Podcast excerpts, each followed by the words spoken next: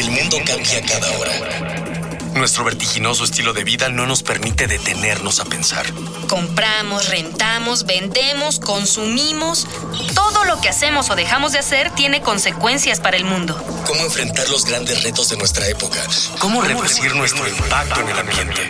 El Programa Universitario del Medio Ambiente Puma y Radio UNAM presentan Ambiente Puma.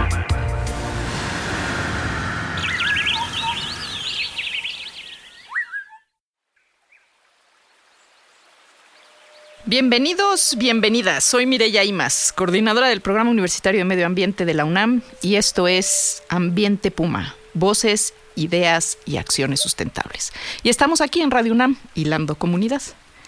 Y hoy vamos a platicar de un gran tema de las sociedades modernas.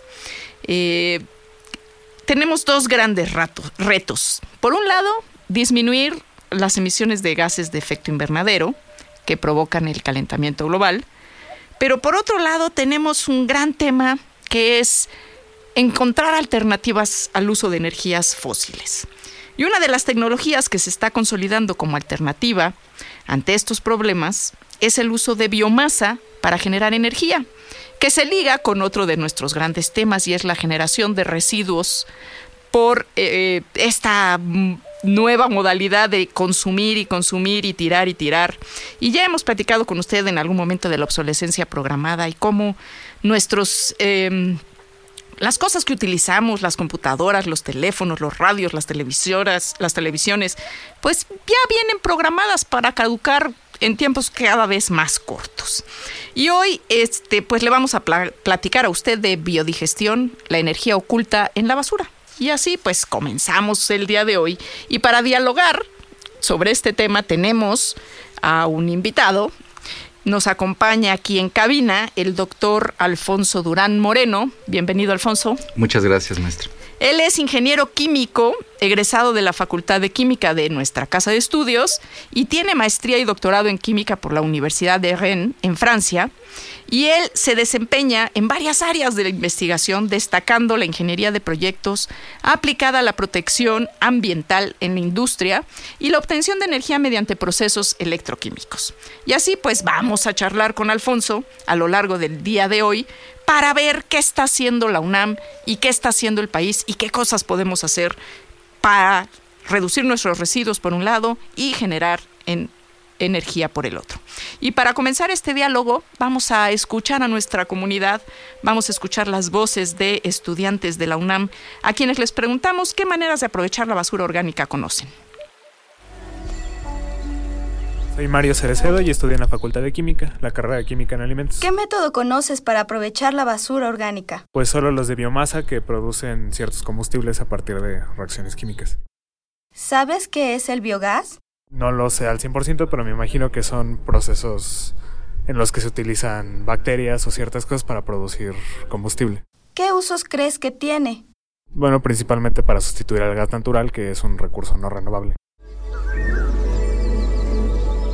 Cristian Giovanni Martínez Martínez, estudio en la Facultad de Ingeniería. ¿Qué método conoces para aprovechar la basura orgánica? Composta, eh, biodiesel, em, y yo digo que, no sé, esas dos. ¿Sabes qué es el biogás? El biogás es cuando se descompone la materia, el gas que sale es... ¿Qué usos crees que tiene? El gas como combustible inflamable. Me llamo Claudia y estudio aquí en ingeniería. ¿Qué método conoces para aprovechar la basura orgánica? Pues nada más la composta. ¿Sabes qué es el biogás? No.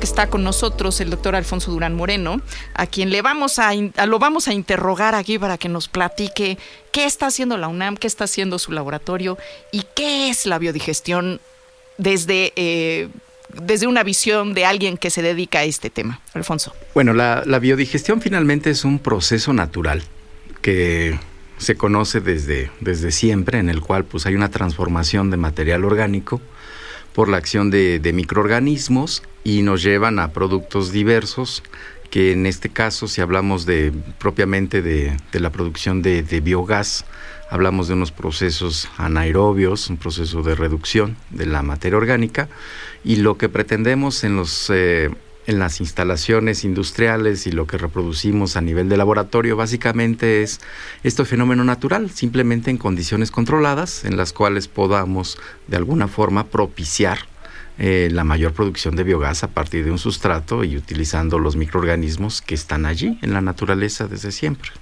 ¿Qué procesos ocurren durante este esta transformación de la materia, de la biomasa en energía. ¿Qué está ocurriendo ahí? Básicamente lo que, lo que sucede es que los diferentes componentes de la materia orgánica, que los podemos clasificar en macromoléculas ampliamente conocidas, proteínas, carbohidratos, lípidos, que son moléculas más o menos complejas, con un cierto tamaño eh, determinado, van siendo degradadas a compuestos cada vez más simples en una serie de etapas consecutivas, donde pues las primeras etapas se refieren a un proceso que conocemos como hidrólisis, en el cual los compuestos se van degradando y es cuando ya con unos compuestos digamos que han sufrido un pretratamiento, inicia la acción de un consorcio bacteriano que se encarga de transformarlos en compuestos que em, son em, fácilmente transformables, hablamos de ácidos grasos volátiles, por ejemplo, de acetato, y entra en juego otro consorcio de microorganismos, en este caso son de otro tipo completamente diferente a las bacterias que se ocupaban de producir los ácidos, ahora se llaman, son, microorganismos que se llaman arqueas, y estos microorganismos lo que hacen es pues simplemente transformar estos compuestos ya degradados a mm, compuestos muy simples y pasamos de la fase sólida, líquida a la fase gaseosa. ¿En qué consiste un biodigestor? O sea, ¿todo eso ocurre dentro de un biodigestor? ¿Todo esto que nos acabas de contar?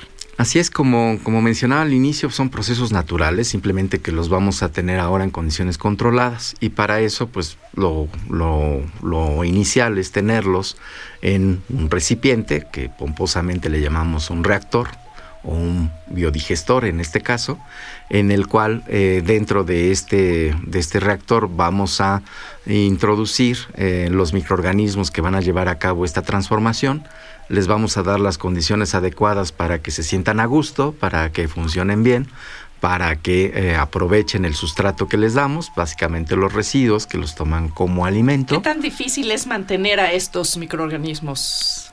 ¿Son, ¿Son quisquillosos o es relativamente...? Son de verdad muy, muy delicados estos microorganismos. Si bien estos biodigestores a nivel internacional los vemos este, en países desarrollados por todos lados, eh, y pareciera que es muy fácil mantener este tipo de biodigestores, en realidad eh, sí hay que tener cuidados importantes. Sobre todo a los microorganismos les afecta mucho el pH. Las variaciones de pH es algo, es una preocupación constante en la operación de estos digestores.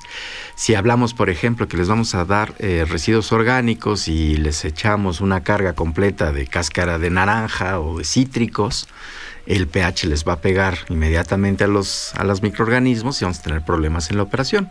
Entonces hay que tener cuidados con los microorganismos, tener cuidado de que tengan el alimento adecuado, una buena relación carbono, nitrógeno, un pH, en fin, condiciones este, del medio para que subsistan y temperatura también.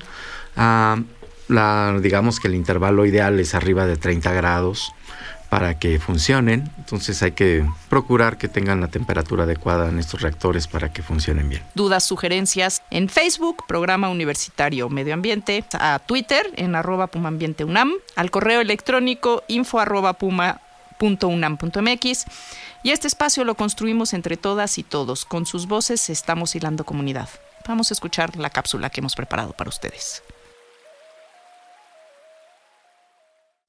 Todo el abono humano y animal que el mundo pierde, devuelto a la tierra en lugar de ser arrojado al mar, bastaría para alimentar al mundo.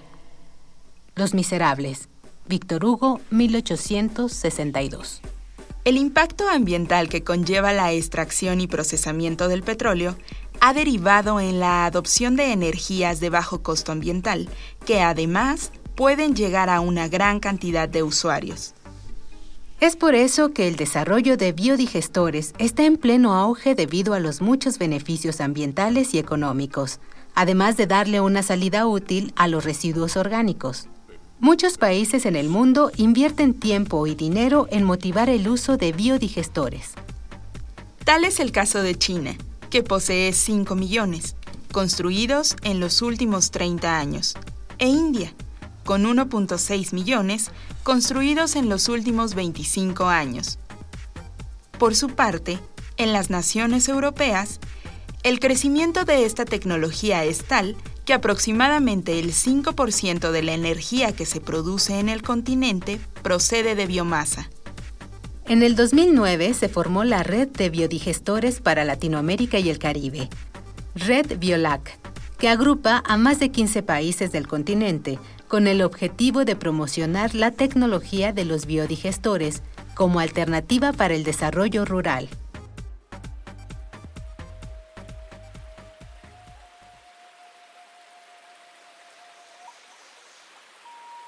Seguimos aquí charlando con el doctor Alfonso Durán sobre biodigestión. ¿Para qué sirve esta tecnología? ¿Qué uso se le puede dar y qué beneficios colaterales están aunados a Eh, este? Las aplicaciones más remotas las que encontramos en, en países como India, como China, donde cuando tienen una alta producción de, de residuos, en este caso de residuos de animales, y es, estiércol y otros que los han utilizado desde hace mucho tiempo para producir gas, para sus aplicaciones domésticas, básicamente calentamiento y cocción de alimentos. Y en ese caso, pues bueno, si hablamos de India y la cantidad de residuos por animales que tienen, en el caso de elefantes, pues bueno, nos daremos cuenta que hay un potencial enorme de producción de energía a través de estos residuos. Si nos remitimos a otros ejemplos, como el caso de Europa, donde hay una, eh, una cantidad muy, muy importante de biodigestores que utilizan residuos de, de tipo agroindustrial, también de, de granjas y por supuesto de los residuos sólidos urbanos, la experiencia que se tiene en países como Alemania o Francia, en Inglaterra es muy amplia y desde hace mucho tiempo. Y básicamente lo que hacen es eh, darle una salida a estos residuos que de otra forma representarían un impacto ambiental importante, disponerlos en el ambiente y eh, se valorizan. Y esa valorización consiste en transformarlos en condiciones controladas, producir biogás, es un combustible alternativo que se utiliza para pues, distintas funciones y sobre todo para producir eh, energía térmica y eh, energía eléctrica. Pues sí, casi estamos, estamos eh, transformando un problema en una solución, ¿no? En este caso, dándole un uso y una segunda vuelta a la vida de la materia orgánica. ¿Cómo está, cómo está México en el concierto de naciones respecto a este tema? A la revalorización o al reuso o al uso de los residuos orgánicos. pues estamos atrasados décadas con, respecto a otros países. Eh, en otros países, bueno, hablamos, de, si nos remitimos a Europa desde hace 30 años o más, el tema de los digestores es ya una realidad.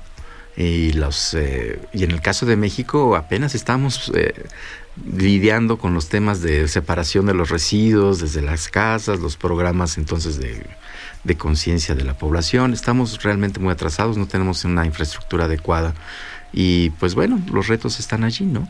Así es, así es. Bueno, pues no, no se vaya, acompáñenos, los invitamos a que siga con nosotros en la segunda parte de este, de esta conversación sobre biodigestión en la siguiente emisión de Ambiente Puma.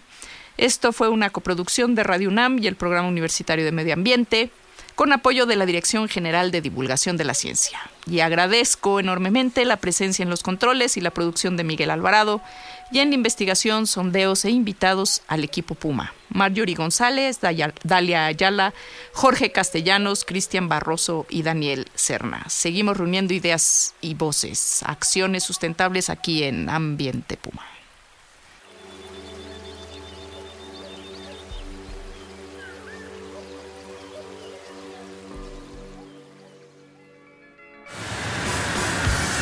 Una pequeña acción. Un cambio de actitud. Nuevos hábitos. Y nuevas formas de entender y relacionarnos con el mundo. Paso a paso. Aportamos un granito de arena. Para construirnos un futuro. El Programa Universitario del Medio Ambiente Puma y Radio UNAM presentaron Ambiente Puma.